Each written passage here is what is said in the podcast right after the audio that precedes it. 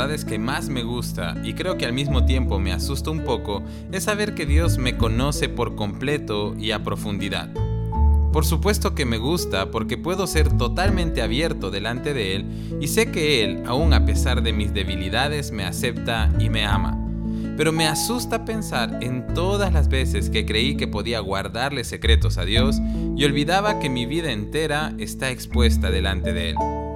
Muchas veces pensamos que nuestras debilidades, carencias y pecados no han sido tomados en cuenta por Dios cuando Él nos escogió y comenzamos a sentirnos indignos de ser sus hijos o pensamos que la tarea que Él nos ha dado es demasiado para nosotros. No sé por qué, pero podemos llegar a sentir que Dios no se dio cuenta de todas las debilidades en nosotros cuando nos escogió, pero la verdad es que sí lo hizo. Él conoce cada momento de debilidad, cada tristeza, cada defecto, cada carencia y a pesar de todo esto, decide amarnos y escogernos para una gran misión. Y esta valiosa enseñanza fue la que Moisés tuvo que aprender. Y Éxodo 4, versículos 10 al 12 nos cuenta cómo sucedió. Dice el pasaje, pero Moisés rogó al Señor, Oh Señor, no tengo facilidad de palabra, nunca la tuve, ni siquiera ahora que tú me has hablado. Se me traba la lengua y se me enredan las palabras.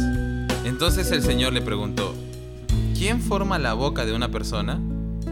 ¿Quién decide que una persona hable o no hable, que oiga o no oiga, que vea o no vea? ¿Acaso no soy yo el Señor? Ahora ve, yo estaré contigo cuando hables y te enseñaré lo que debes decir. Qué respuesta tan bonita la que Dios le dio a Moisés. No entró en debates con él, ni tampoco lo consintió, sino que sencillamente le recordó que él era su creador y que conocía absolutamente todo acerca de él. En otras palabras, Dios le dijo a Moisés, a pesar de todas tus debilidades, tú eres mi escogido. Y eso es exactamente lo mismo que nos dice a cada uno de nosotros. Yo soy tu creador y te escogí a pesar de tus debilidades.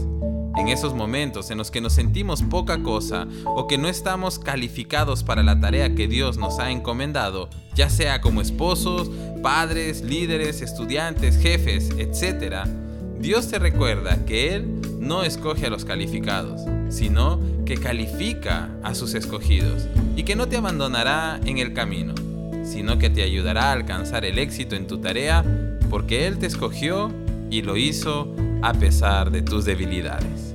Que Dios te bendiga.